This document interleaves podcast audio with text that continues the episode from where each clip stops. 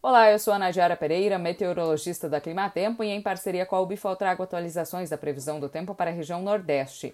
Hoje é terça-feira, 3 de janeiro, e para os próximos dias o destaque é a intensificação das chuvas sobre o interior da região.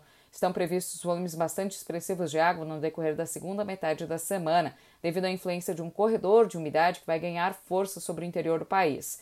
Entre o interior da Bahia, sul do Piauí e sul do Maranhão estão previstos volumes de água que podem variar de 70 até 100 milímetros até o dia 7 de janeiro. Essa chuva deve impactar momentaneamente as atividades no campo, especialmente os tratos culturais nas lavouras e também o plantio do algodão sobre o interior nordestino, mas por outro lado ajuda na manutenção da umidade no solo para o bom desenvolvimento dos cultivos de verão.